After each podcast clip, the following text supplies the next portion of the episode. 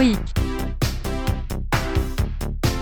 stoïque, stoïque, stoïque, Car si on met toutes ces précautions dans son vouloir et dans ses actes volontaires, par là même qu'on veut prendre ces précautions, il dépendra de nous d'éviter ce que nous ne voulons pas.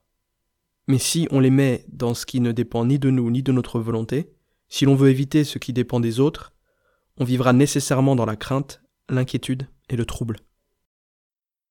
Chercher à éviter le monde extérieur pour s'assurer une sérénité, pour réussir à être heureux, c'est clairement un mauvais choix.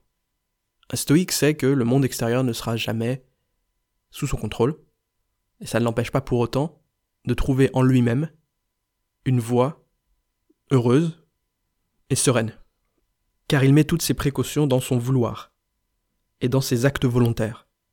C'est-à-dire qu'il décide de focaliser son attention uniquement sur le fait de forger son caractère, de n'être exigeant qu'envers lui-même et ses choix, et d'agir dans la direction qu'il s'est fixée.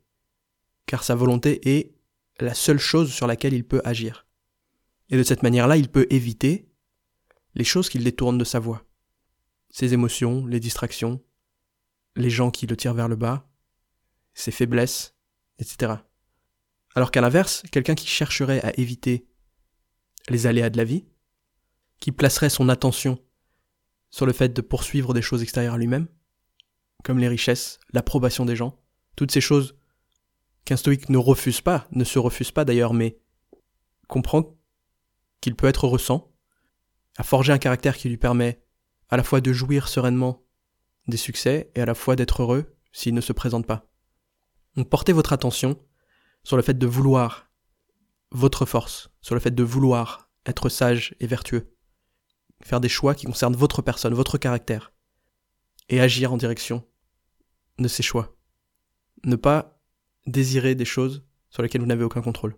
Car non seulement ça vous condamne à une vie d'agitation et d'anxiété, mais en plus, travailler sur vous-même, sur votre caractère, vous renforcer, devenir plus sage, plus serein, plus compétent, c'est la meilleure façon de toute manière d'obtenir ces choses extérieures qui, à la fois perdent de leur valeur et deviennent plus faciles à atteindre quand on en détourne l'attention.